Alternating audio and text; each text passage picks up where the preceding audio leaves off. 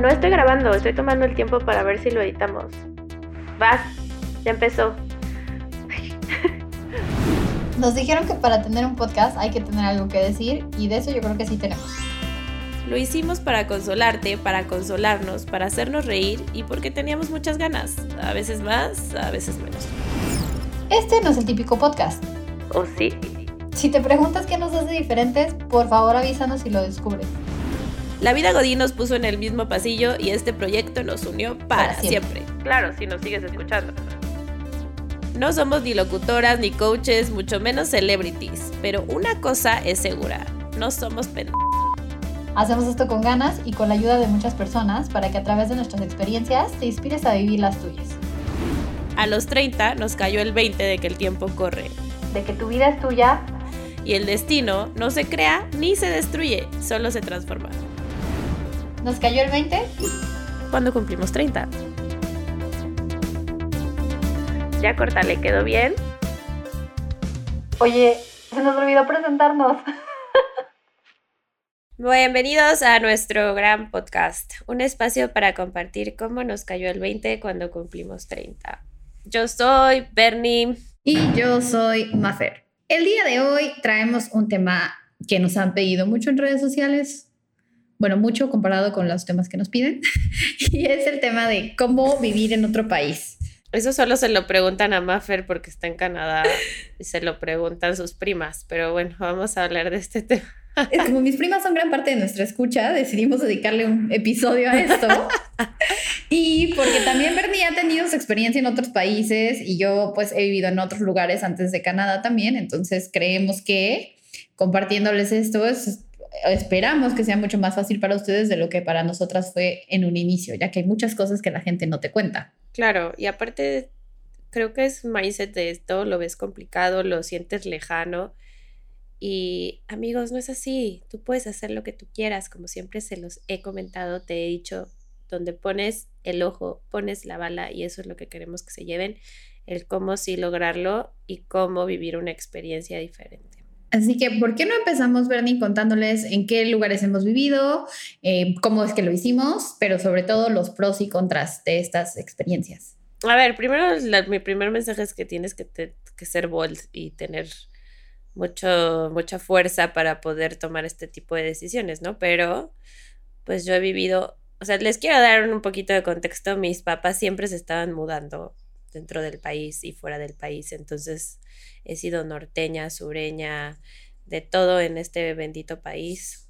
Hasta he vivido en Oaxaca, pero bueno, Sonora, eh, etcétera, ¿no? Pero bueno, ya hablando de países, eh, voy a decir Durango, porque si no se van, se van a decir, ¿por qué no dijiste Durango? No, Durango también, entonces ahí está.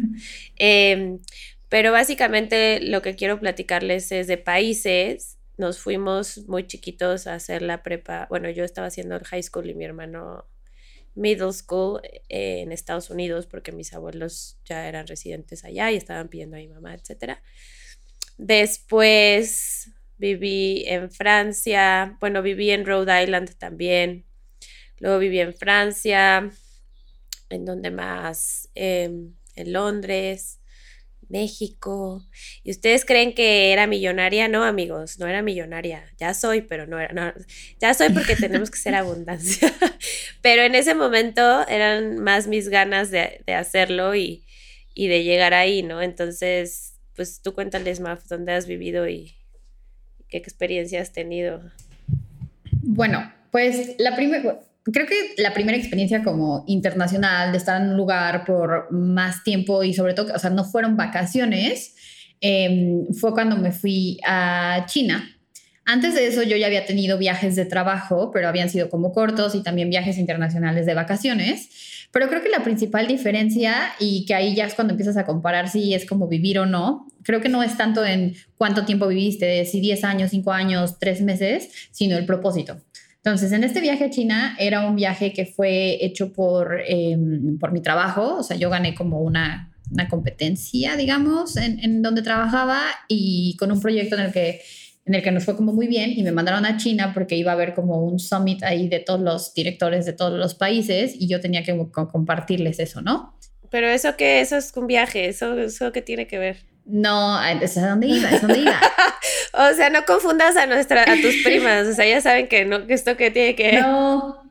Y, y, lo que iba a decir es que a partir de ahí, después de cuando me quedé implementando todo esto, empecé a vivir ese shock cultural de lo que es estar en otro país cuando no vas de vacaciones. O sea, yo no estaba así viajando de que ahora me voy a Shanghai, ahora a Berlín, a Beijing y a fotos en lugares turísticos. No, o sea, fue un viaje en el que yo tenía que estar en una rutina de trabajo, eh, o sea, haciendo cosas y no podía estar como de turista. Entonces, pues en ese tipo de viajes ya tú no vas a, a, comer como al restaurante que todos te recomiendan y así, ya no vas a los museos, sino pues que aprendes un poco a vivir la, la vida de la gente local.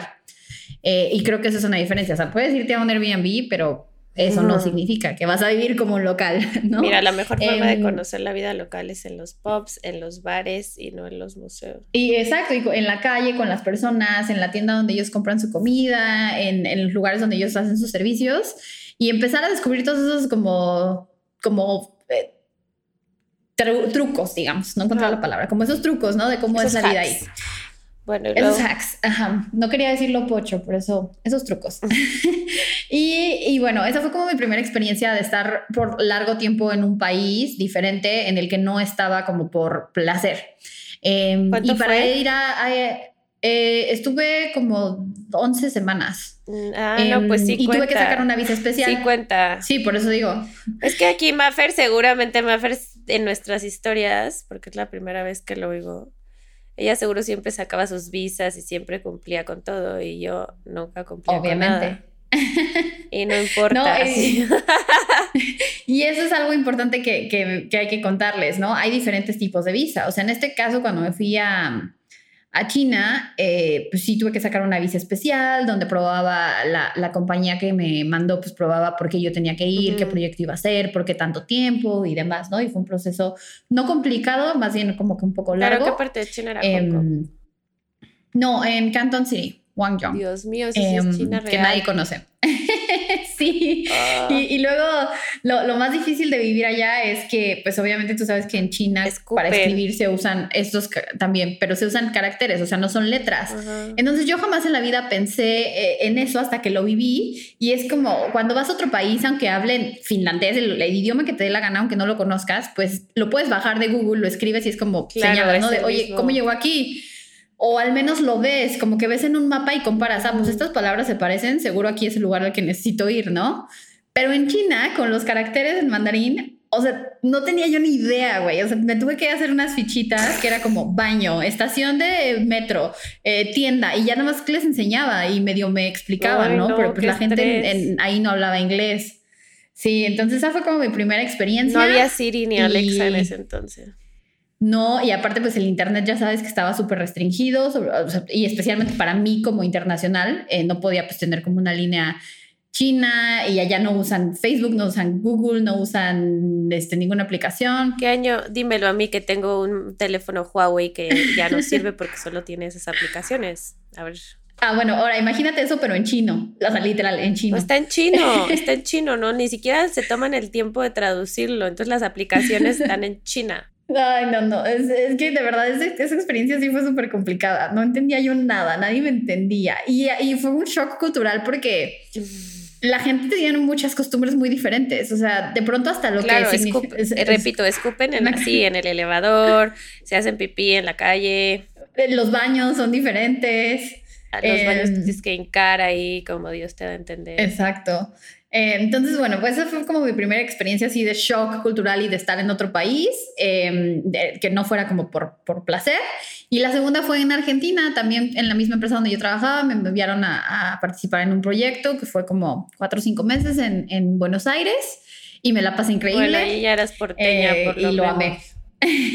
Al menos ahí ya entendía todo y la gente era como mucho más una cultura similar. Aunque no te hartaste de la comida. Eh, fíjate que fue como muy raro porque, um, a ver, yo adoro a mis amigos argentinos y adoro un buen asado, eh, pero hablan tanto de la comida argentina que yo me esperaba, me esperaba así como una super variedad y mil cosas. Solo hay carne y papas. Siempre le hago, siempre le hago burla a mis amigos argentinos de carne, papas, carne, papas. Sí, es, es que es una cocina muy, muy simple, ¿no? Y no, no es malo, es Cojí tomate. Sí, y tiene muchos sabores, y- pero es como lo más simple. Entonces yo también encontré eso cuando fui a Argentina. Pero ahí también, eh, bueno, ya cuando te vas a Palermo, Palermo Soho y todo eso, pues hay muchos restaurantes de comida internacional muy buenos. Ahí me quedé yo, pero no, no recuerdo haber comido ninguno. No, obviamente me llevaron a la parrilla de Don Julio, la Cabrera.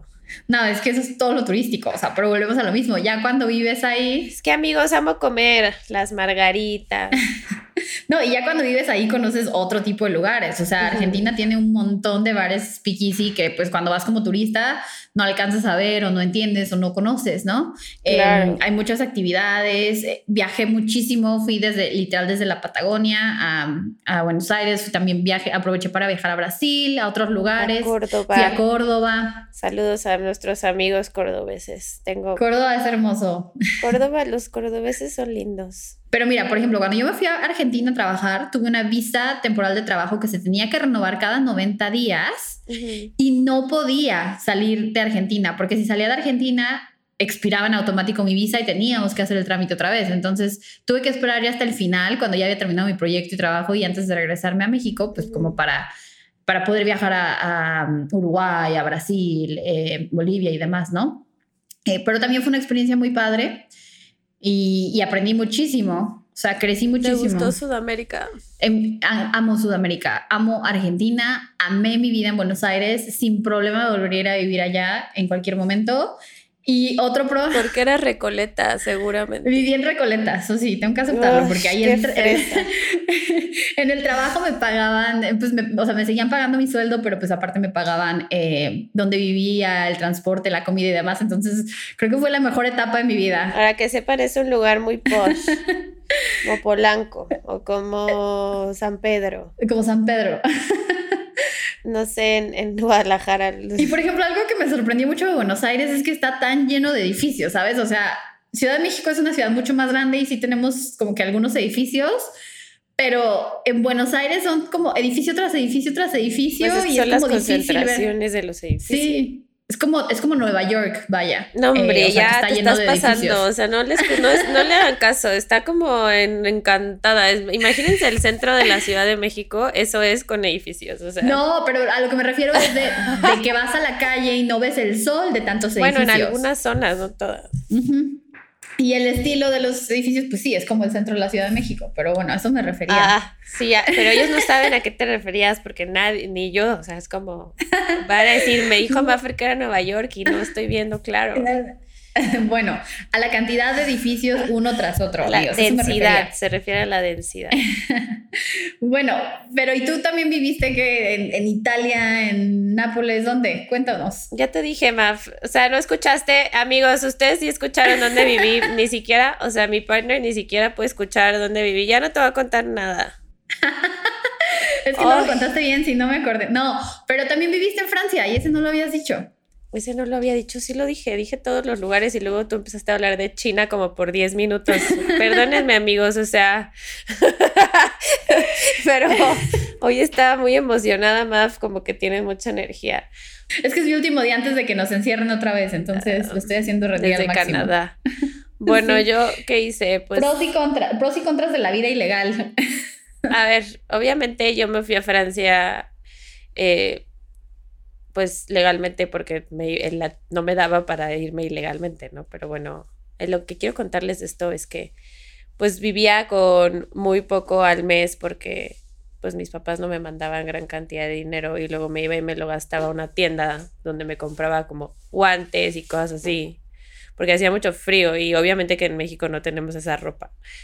Y después tenía que comer espagueti con mantequilla a- y pimienta y sal y eso era básicamente mi dieta. Y tal vez los fines de semana me compraba unas galletas que se llamaban Prince, que son como unas galletas de chocolate deliciosas y a veces me compraba unos panos chocolate donde caminaba Ay, qué delicia. y había unos chocolates buenísimos. O sea, como ven, mi dieta no era la mejor, pero tenía una roomie que se llamaba Matilde, que era lo mejor. Bueno, vivía arriba, pero era súper linda y luego me invitaba así.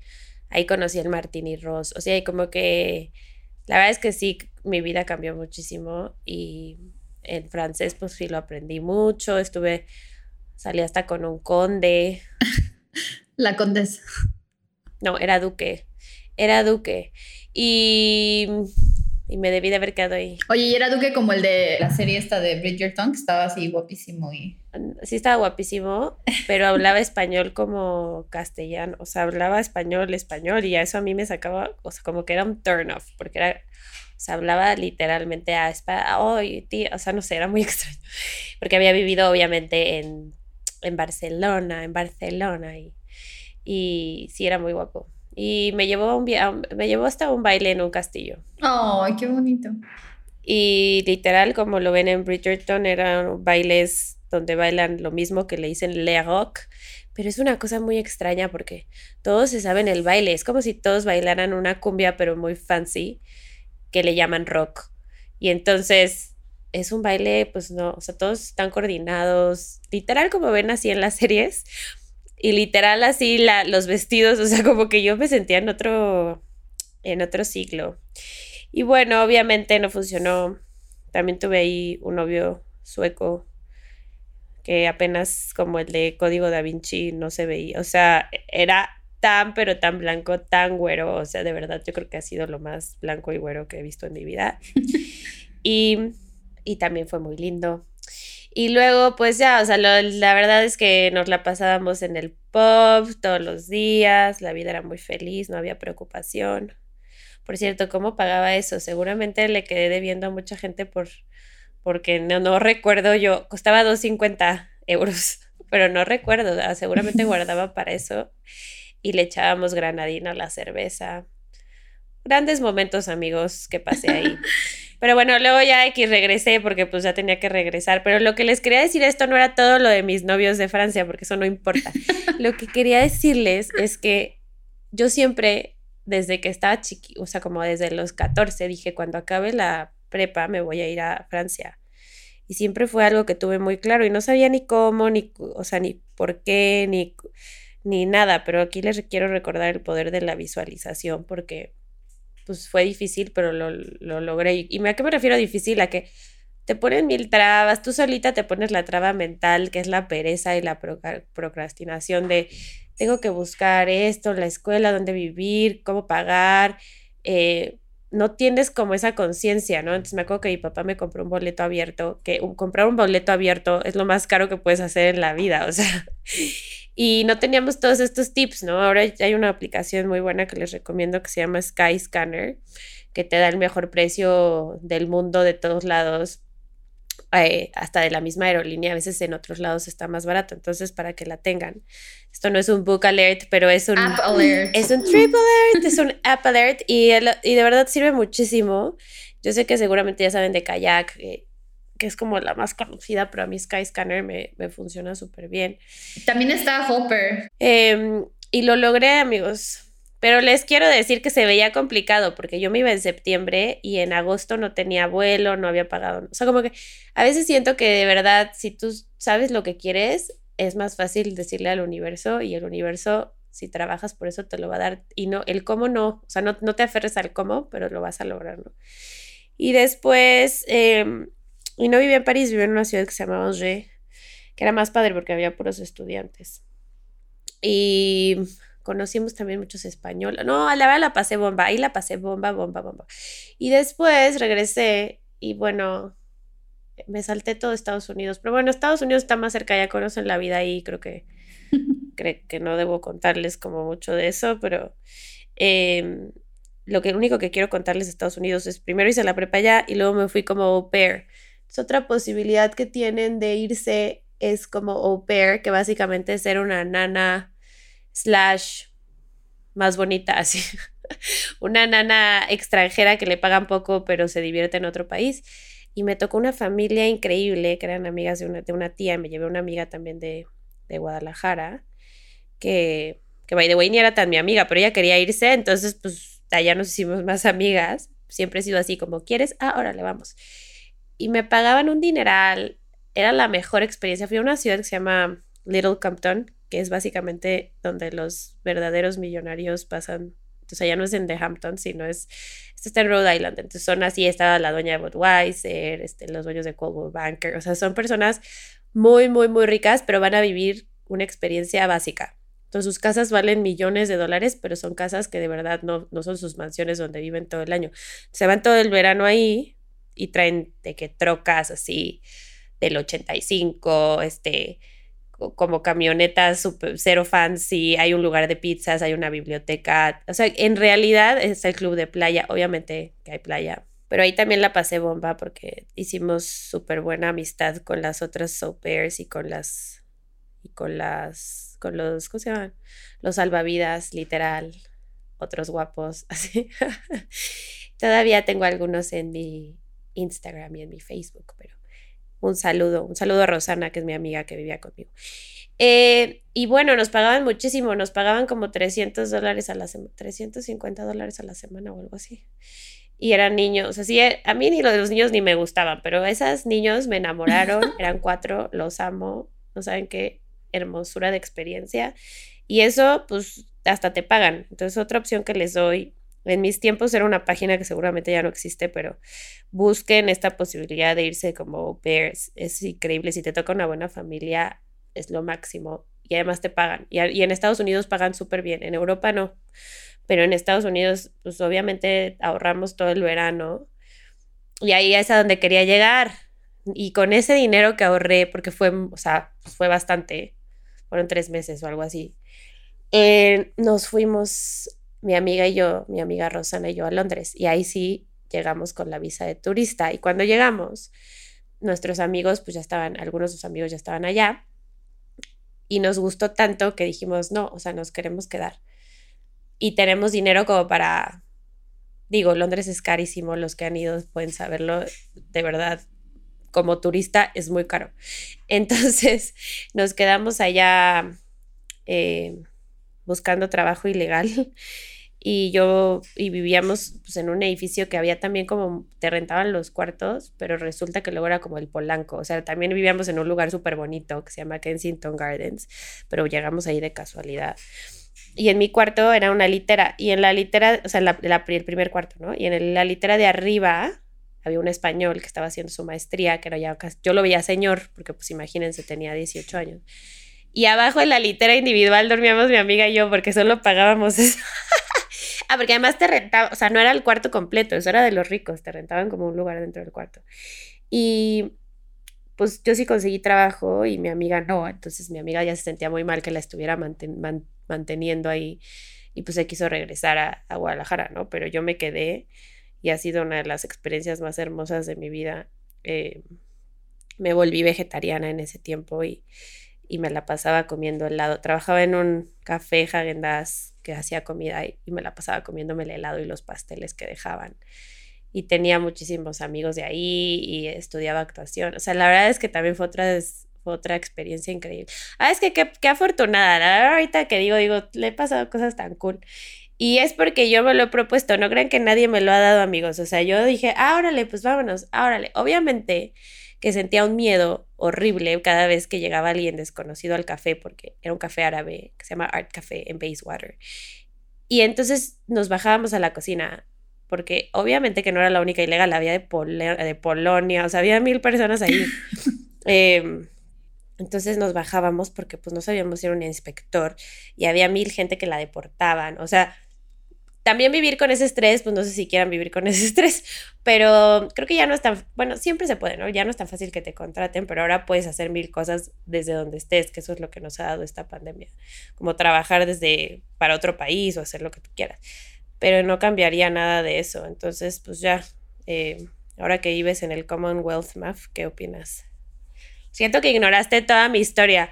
O sea, bueno, esto es un monólogo, ya no tengo, ya no tengo socia, este, bueno, amigos, le valieron mis, le valieron todas mis historias. No, al contrario, o sea, creo que y lo que yo me estaba preguntando es cuando te vas de viaje y cuando vives en otro país, como que ves la vida a través de otros ojos y creo que por eso vivimos como todas estas experiencias, porque sabes que puede ser temporal o sabes que tienes que aprovecharlo al máximo. Entonces no dejas que se te vayan los días sin intención Y por eso creo que también estás abierto a que más cosas pasen. Entonces, primero, una invitación a que estén en otro país o en otra ciudad o estén en la suya, vivan todos los días con intención, que esto es algo de lo que ya hablamos, pero por eso es importante, porque ahí es cuando empiezan a pasar todas estas cosas, ¿no? Y decía, Bernie, pues me la pasé increíble, pero es porque estaba abierta a que todas esas cosas pasaran, ¿no?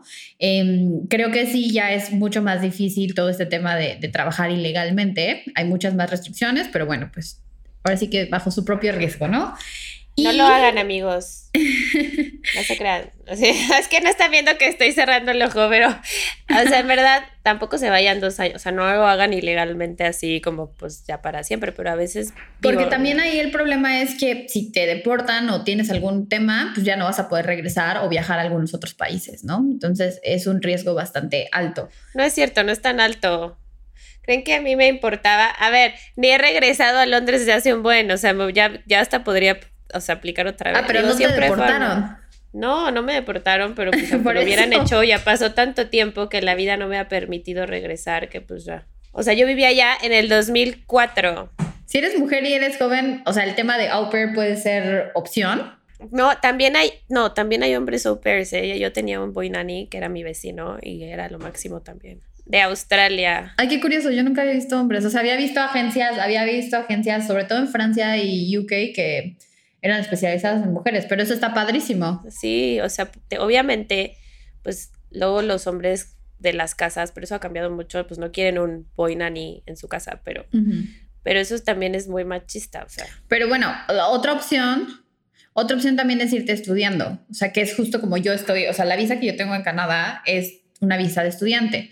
Y volviendo al tema de la Commonwealth, que es como todo este grupo de países que incluía Reino Unido, Australia, Nueva Zelanda y Canadá, entre muchos otros, tiene en común estas visas de estudiantes, sobre todo para programas universitarios y eh, de maestrías o doctorados, donde tú aplicas para estas visas, que a mi parecer, si estás en la edad, tienes el dinero para invertir en tu educación y, y quieres hacerlo, es como una de las maneras más fáciles, digamos, de migrar en cuanto a los beneficios que te da la visa y al proceso. ¿Por qué? Porque tú aplicas para una visa de estudiante una vez que una universidad te admite y es un proceso muy sencillo. Eh, pues obviamente entre mejor posicionada esté la universidad, pues aparte de que representa una buena oportunidad para tu educación, pues va a ser mucho más rápido el proceso porque sí tienen como ciertos beneficios en tema de migración, ¿no?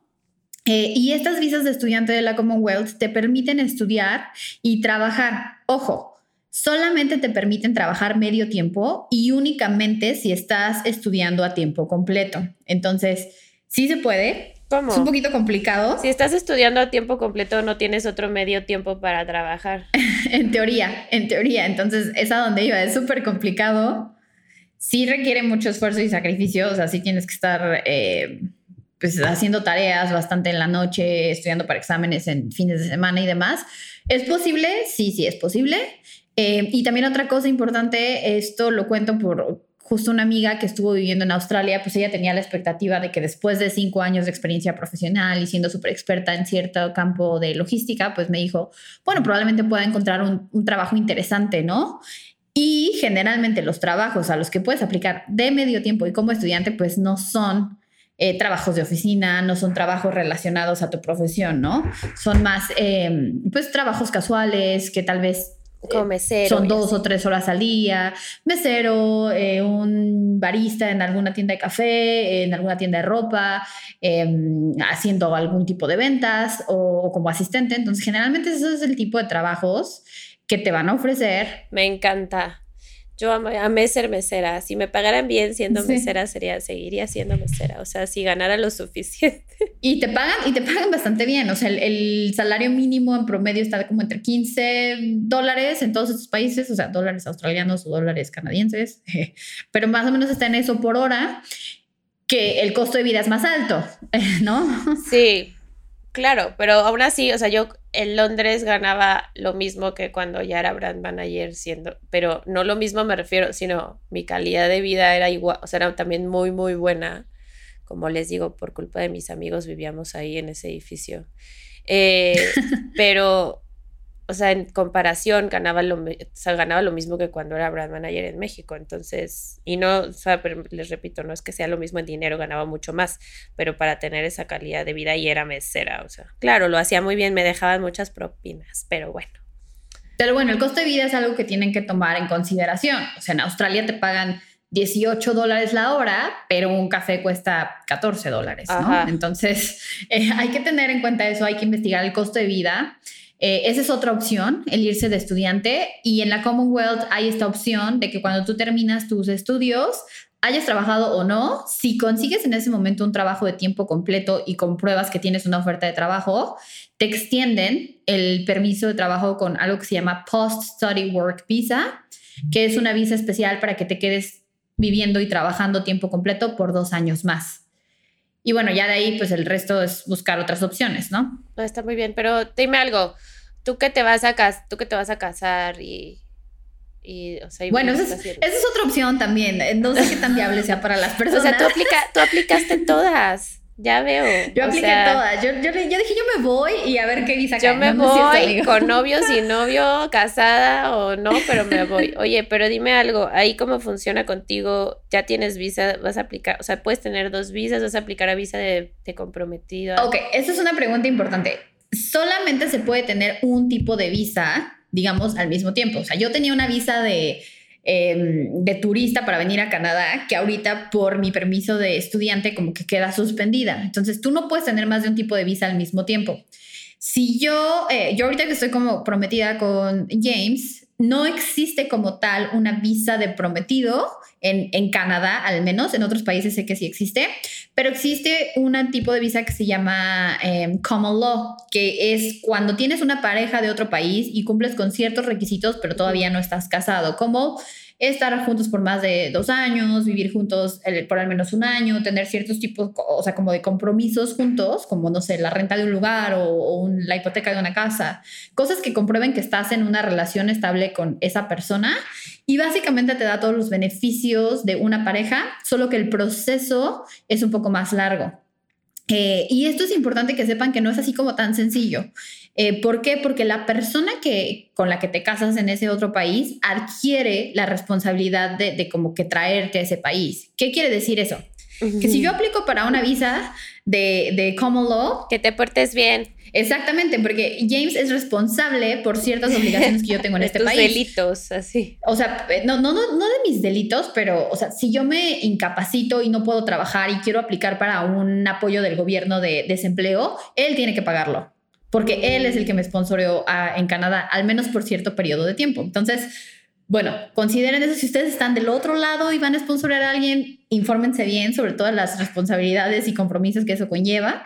Eh, cuando te casas con alguien, pues no es así como que, ah, ya me casé hoy y mañana puedo trabajar. Eh, es un proceso Justamente yo por eso todavía no, no me he casado por el civil y no he empezado como el proceso legal porque de pronto hay ciertas complicaciones que eso puede tener con mi visa de estudiante, em, porque pues al final son procesos legales y migratorios que llevan su tiempo, que tienen sus complicaciones y podría yo entrar como en un área gris de no estar en visa de estudiante, pero tampoco estar y eso también podría ser complicado. O sea, te convenía más la otra. Y, por ejemplo, en México, ¿sabes cómo aplica? Porque seguramente hay muchísimos extranjeros en México que quieren vivir y que James tuvo esa oportunidad. Si nos puedes contar, digo, ya sé que es al revés, pero ahorita. No, y esa es otra opción, esa es otra opción, porque por ejemplo, James trabajaba en una empresa eh, americana, él siempre ha trabajado para una empresa americana de manera remota, entonces, pues básicamente él podría vivir en cualquier lugar del mundo. Y es por eso que él vivía en México. Ahora, eh, durante su tiempo en México, él siempre estuvo durante una bajo una visa de turismo y cada seis meses tenía que salir del país para renovar esa visa.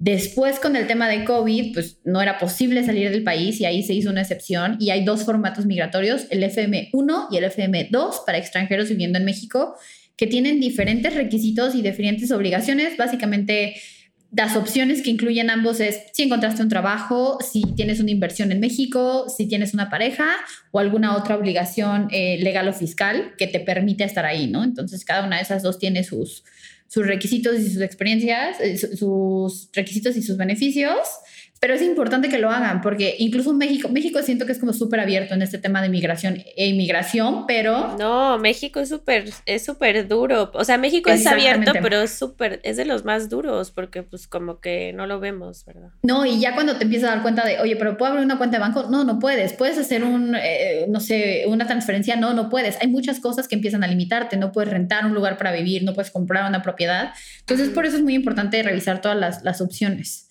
Ahora, otra opción, si quieren vivir en otro país es, y ustedes no están trabajando de vía remota, o, o sí están, pero quieren otro tipo de visa, hay permisos de trabajo, permisos temporales y permisos permanentes. Los permisos temporales generalmente son los más fáciles de conseguir, que es como el permiso que yo tuve para irme a China y a, y a Buenos Aires, y ahí necesitas cumplir con ciertos requisitos en los que compruebas que vas, necesitas estar en esos países o si trabajas para alguien que esa persona compruebe por qué te necesitan en esos lugares, ¿no? Y ese es otro tipo de, de, visa, pero ahora, ojo, ese es solo temporal. Tengo otro amigo que se acaba de mudar a España porque él siempre me dijo, o sea, yo quería vivir en España, ya no quería estar en México, y él empezó literal a aplicar para, para trabajos. Afortunadamente consiguió un trabajo para una empresa española en el que comenzó a trabajar de vía remota en México y eventualmente ya... Eh, lo, apoyaron para sacar la visa, ¿no? Sí, es lo que te digo. O sea, yo creo que ahora tenemos esa oportunidad y, van a empezar a cambiar las leyes de dónde vives y dónde trabajas y dónde reportas los impuestos. Y van a ver que va a haber mucha más opción. O sea, creo que ese debe ser el mensaje.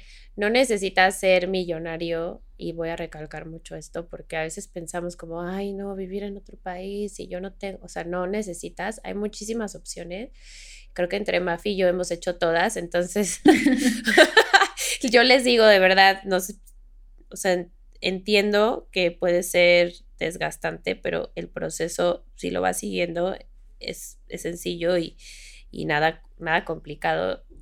Creo que podemos dejarles algunas páginas o algo pero lo más importante es que tengan las ganas de hacerlo, porque si no tienen las ganas y no les interesa, pues no le van a dar ningún tipo de... O sea, no va a pasar solo de que alguien llegue y, oh, oye, ¿quieres vivir, en, ¿quieres vivir en Vietnam? O sea, no.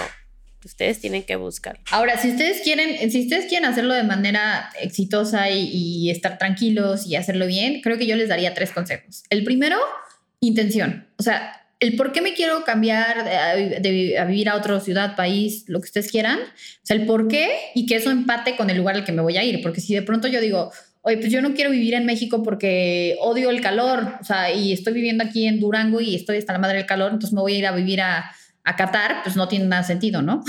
si quiero, o sea, tienen que, tienen que estar conscientes. Bueno, sí tiene, porque ahí tienen aire acondicionado. Bueno.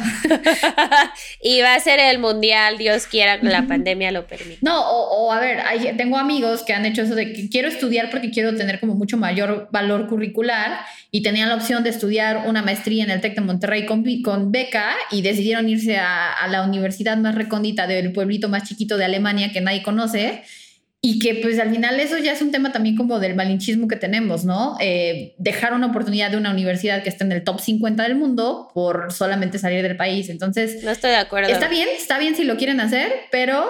Yo hubiera hecho lo de Alemania. Es más... pero, pero si tus motivos son otros. No, te voy a explicar una historia de vida. Esto es, esto es una historia verdadera para que Maf cambie su opinión. Cuando yo me fui a Londres, yo había aplicado antes de irme como pair a la Ibero y la Ibero iba a estudiar comunicación. Y, en la Ibero, pues fui uno de los primeros exámenes de admisión, de los tres primeros, y te daban una beca muy alta y muy grande. Y pues obviamente mi, abuelita, que para ella el, estudio es lo más importante, estaba así de que, felicidades, eres mi orgullo, porque pues sí, o sea, para mí el examen no estaba tan difícil, pero bueno. Em, y mi papá me dijo, oye, esto te hace feliz, sabes, si quieres irte a Londres y ni siquiera iba a una universidad ¿eh? y quieres hacerlo, pues yo te apoyo porque no quiero que estés como pensando en qué hubiera sido si me hubiera ido a otro país. Y me fui a otro país, regresé, seguí estudiando actuación, luego no funcionó. Y luego, cuando tenía que estudiar la universidad, mi papá ya se había muerto.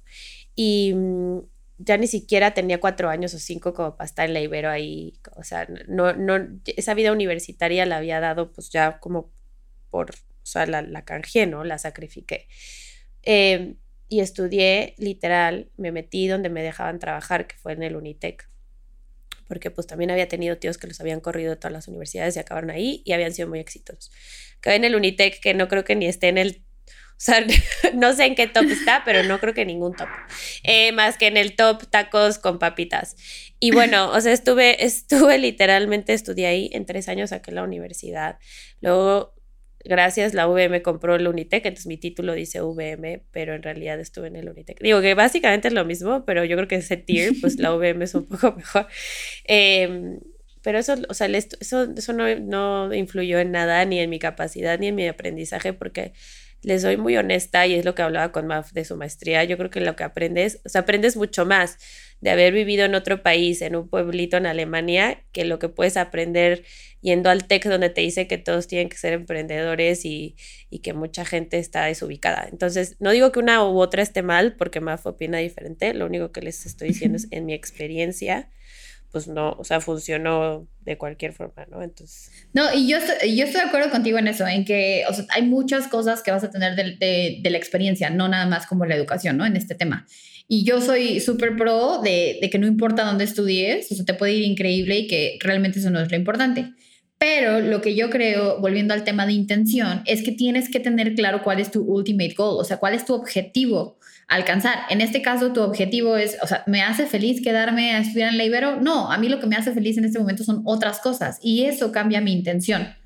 ¿No? Si tu objetivo es tener un certificado de una escuela top para aplicar a ciertos trabajos que tienen preferencia por eso, entonces no pierdas de vista que ese es tu objetivo. Si tu objetivo es quiero mejorar mi calidad de vida porque la inseguridad en México me preocupa y no me veo teniendo hijos aquí, Busca un país donde sí te veas teniendo una familia, donde sí te veas viviendo seguro. Pero no olvides cuál es tu, objetivo y cuál es la intención de, moverte para que entonces puedas encontrar el lugar donde mejor se acomode y puedas vivir a full esa, esa intención, ¿no? Sí, claro. y ese es mi primer consejo. Mi segundo consejo es... Y escuchar el capítulo de intención si no lo han escuchado. Que es una belleza, es de mis, de mis capítulos favoritos. Pero bueno, el segundo consejo que les puedo dar es investiguen lo más que puedan y decidan hacerlo hoy. O sea, hoy es el día, hoy es el día de entrar a la página de migración, por muy de hueva que suene, de Australia y descubrir si realmente el Holiday Visa está disponible para mexicanos o no. Hoy es el día de investigar las mejores universidades de UK y si me alcanza para pagarlas o no.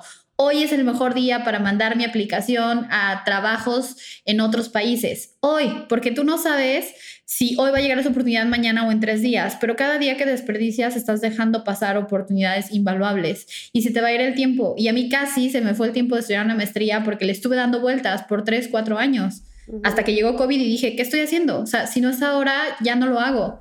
y lo logré, pero tuve, tuve suerte, ¿no? O sea, muchas cosas se pusieron ahí porque yo, o sea, me decidí, dije, ok, tengo que hacerlo.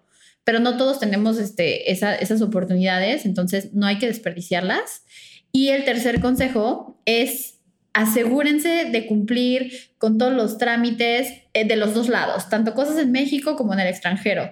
Lo peor que te puede pasar es que tú ya estés en tu vida feliz en, en, no sé, en Nueva Zelanda o en Suiza, tengas un trabajo, tu residencia tal, y dejaste per, casi cosas pendientes con el SAT en México y cuando regresas por alguna emergencia te das cuenta que ya estás en buro de crédito, que debes un montón de impuestos por algo que pudo haber sido muy fácil de resolver en el momento. Entonces, date de baja. Creo que ahorita en COVID todos estamos en el buro de crédito. Digo, de por sí siempre estamos en el buro de crédito, pero ahora con COVID yo pero son cosas que a veces, a veces, no todos los las, en las ocasiones, pero a veces son muy fáciles de resolver. Le llamas a tu contador, le pides que te dé de baja. Yo no tengo contador, es, demasiado white chican. Yo hago mi declaración y ya. O tú ve y date de baja en el SAT, pero, o sea, deja resueltos todos esos temas que te pueden causar mayor conflicto después. El estar en otro país y necesitar tu acta de nacimiento y darte cuenta que no la tienes. Y de pronto ahí estás viendo cómo mandar una carta a poder, quién te ayuda, cómo la sacas, la oficina está cerrada. Está cañón. Bueno, ya la pueden sacar por internet. Si necesitan apostillar, recuerden que casi todo luego lo necesitan traducir con un perito traductor y apostillar, pero no es, tan, no es nada complicado, amigos. no, a veces esos, esas traducciones te cuestan 100 pesos y te llegan en 24 horas y tú te hiciste la vida imposible porque no sabías. Entonces, cumplen los trámites, infórmense, háganlo para que de verdad puedan disfrutar al, al full la experiencia. Sí, cada país varía. Sí, Y yo les daría un último consejo, o sea, primero vayan como turistas, o sea, luego ni siquiera hemos ido, ni conocemos, ni sabemos qué, vayan, vean ese lugar y, y, o sea, y vívanlo. tienes toda la razón. Como turista puedes vivir luego hasta seis meses ahí. Digo, no estoy diciendo que se vayan los seis meses, pero intenten eh, vivir un poco de la vida local, porque creo que no hay nada peor que luego hagas todo esto y llegues y digas que dónde estoy, o sea, Nueva Zelanda no es lo mío. No, y es que es muy, muy difícil la vida de turista que viviendo ahí. No es lo mismo venir a Canadá en Navidad a ver la nieve y a irte a esquiar, a vivir aquí, tener una presentación importante a las 10 de la mañana y tener que levantarte una hora y media antes porque necesitas quitar la nieve para poder salir de tu casa, Exacto. ¿No? Entonces, Good luck, o que no hay sol a partir de la una de la tarde. y- Exactamente, son esas pequeñas cosas que pues como turista tal vez no pones tanta importancia, entonces es importante que ya cuando vas con esa intención empieces a investigar cómo es la vida eh, pues como residente, ¿no? Pero yo creo que les va a ir muy bien, yo creo que hay muchas oportunidades, la verdad es que yo me considero muy afortunada, creo que, que tú también, Bernie, en que hemos tenido estas experiencias y estas oportunidades, pero finalmente todo ha sido consecuencia de que de- decretamos Pero yo les diría, ¿y todo para qué? O sea, amigos, si son infelices aquí, van a ser infelices donde sea. Entonces, también les propongo que busquen ser- hacerlo y serlo desde aquí antes de... porque a veces siempre estamos así fantaseando de cuando viva aquí o cuando haga esto y siempre es lo que les digo, la vida es hoy. Está muy lindo que se quieran ir a otro país, es una experiencia increíble, pero eso no les va a cambiar eh, la ansiedad ni, ni las cosas que podamos traer. Entonces trabajemos primero en eso y no importa lo exterior, siempre si estás bien internamente, ¿no? Sorry, Maf. Ay, qué bonitas sacar. palabras. qué, qué- qué negativas, pero después qué positivas y bonitas ¿Qué? palabras. Pues la verdad, o sea, vivimos, el otro día vivimos en el tiempo de fotos bonitas en Instagram y más rates de ansiedad y depresión que nunca en la vida, ¿no? Entonces, pues también Pues qué bonito mensaje, qué bonito mensaje, Bernie. Primero muy negativo, luego muy positivo, pero me gustó y tienes toda la razón. Si no trabajamos desde adentro, pues probablemente las demás cosas no nos van a traer eso que nos está haciendo falta. ya te estoy convirtiendo. Ya estás convirtiendo poco a poco. Vamos a grabar pronto magia y va- van a quedar impresiones. Bueno, los queremos mucho. Gracias por su tiempo. Les voy a dejar una meditación de, pues ya que hemos visto el primer y segundo chakra, ¿qué les parece si hacemos el tercero? Y, y pues espero que les sirva. Eh, ya saben que no esperen a que les caiga el 20 después. A nosotras nos cayó el 20 ya y por eso se los compartimos y no hay nada más valioso que su tiempo. Los queremos mucho. Gracias y nos vemos en el próximo episodio. Síganos, escúchenos. Besitos. Bye. Bye,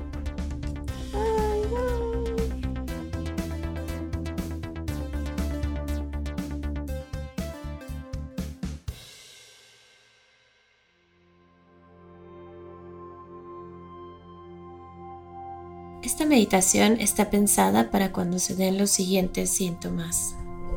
Bloqueo energético a nivel del tercer chakra o chakra del plexo solar. Baja autoestima, dificultad para tomar decisiones, problemas para manejar o controlar la ira y problemas musculares y digestivos en general. Es el chakra del fuego y tiene que ver con la fuerza de voluntad. La vergüenza es lo que básicamente lo bloquea.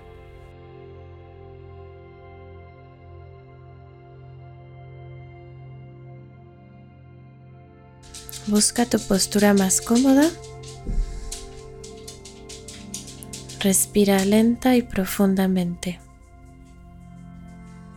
Intenta no pensar en nada que fluyan los pensamientos. Simplemente sintiendo el ir y venir de tu propia respiración.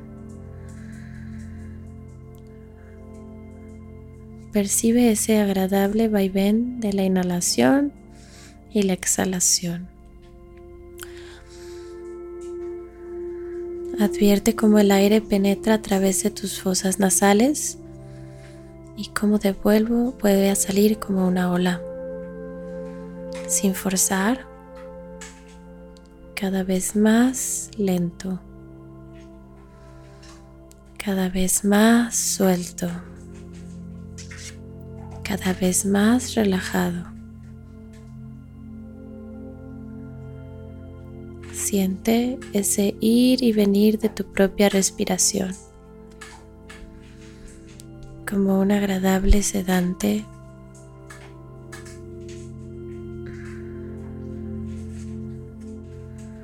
A cada respiración sientes como tu cuerpo pesa y pesa. Cómo se va liberando de todas sus tensiones. Eso que nos pasó hoy. Eso donde se va tu mente. Y la mente deja de pensar en eso y te vas sintiendo cada vez más tranquilo. Porque todo está bien en el aquí y en el ahora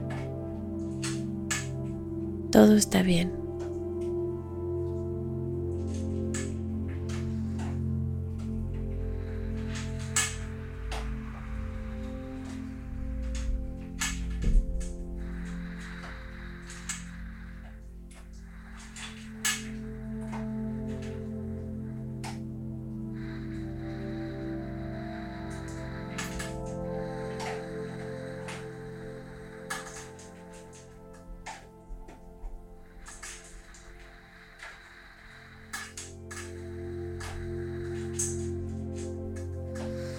Ahora vas a fijar tu mente en la siguiente palabra, en el siguiente mantra. RAM. R-A-M. RAM. Repítela mentalmente a cada exhalación al tiempo que la vas interiorizando. Ram. Este es el mantra correspondiente al tercer chakra. Ram.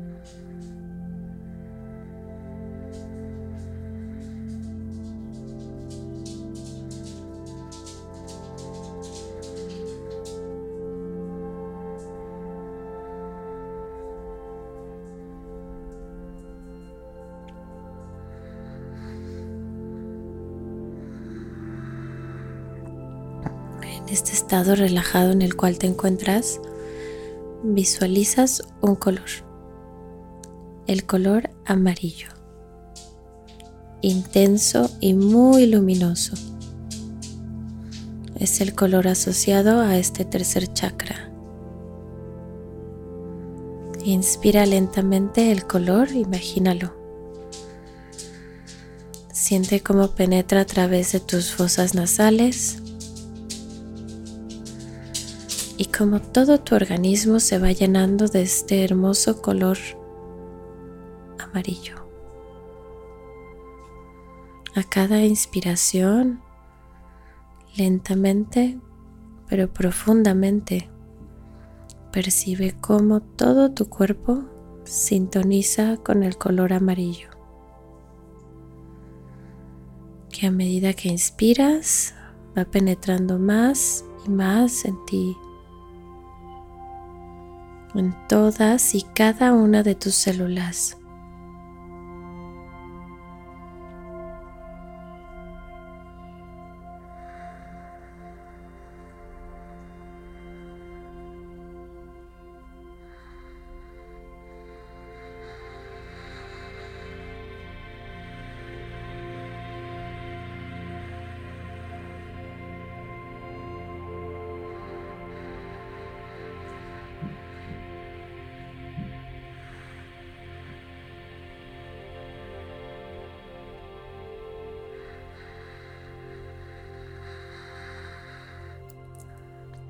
Ya sientes todo tu ser en amarillo. Incluso expande su halo de protección a toda la zona que te rodea. Y por unos instantes sientes todo ese color. No solo dentro, pero también alrededor de ti. Y respiras y sientes en este color vibrante amarillo.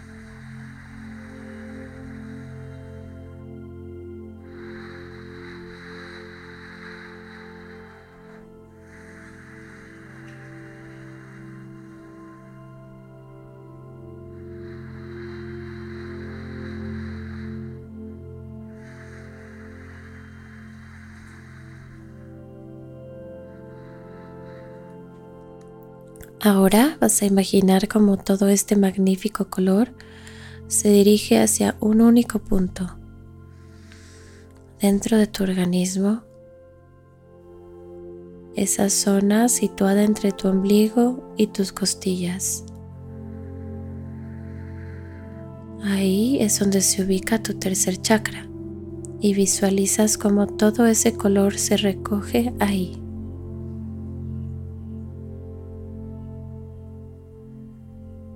Intenso y brillante en ese punto. Siente todo ese color latiendo y vibrando en este punto.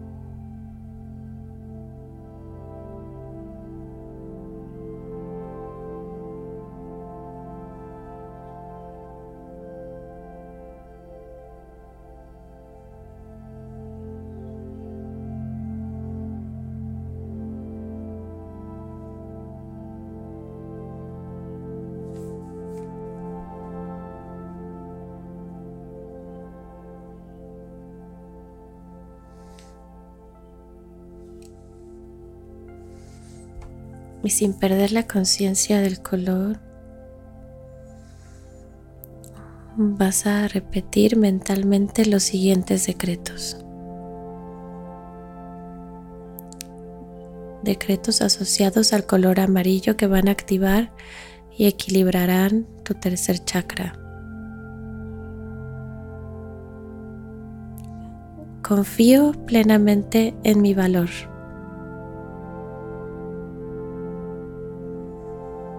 Soy mi propio maestro.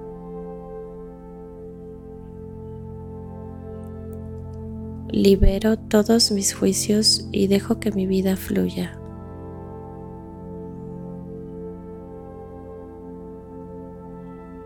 Suelto todos los miedos y situaciones que tengan que ver con el poder y el control.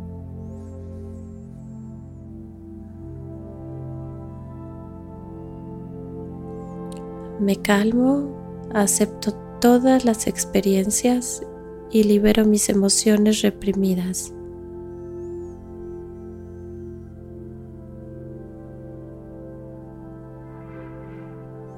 Me acepto y apruebo a mí misma. Trabajo mis debilidades y potencio mis fortalezas.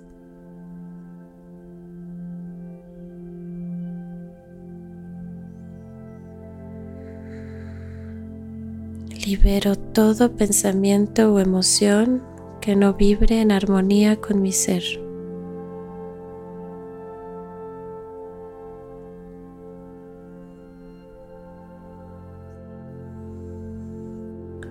Me siento absolutamente satisfecha.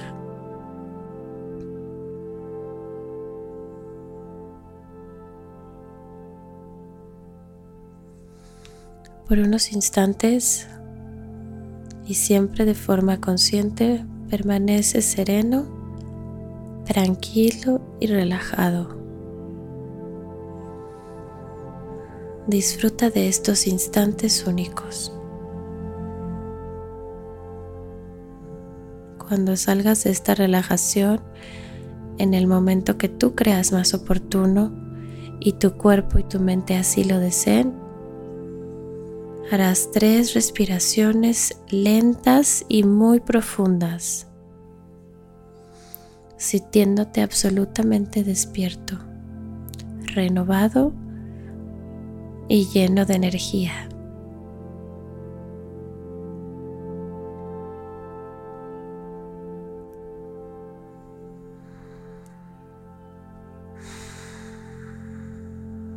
Gracias y ten un hermoso día. Nos vemos.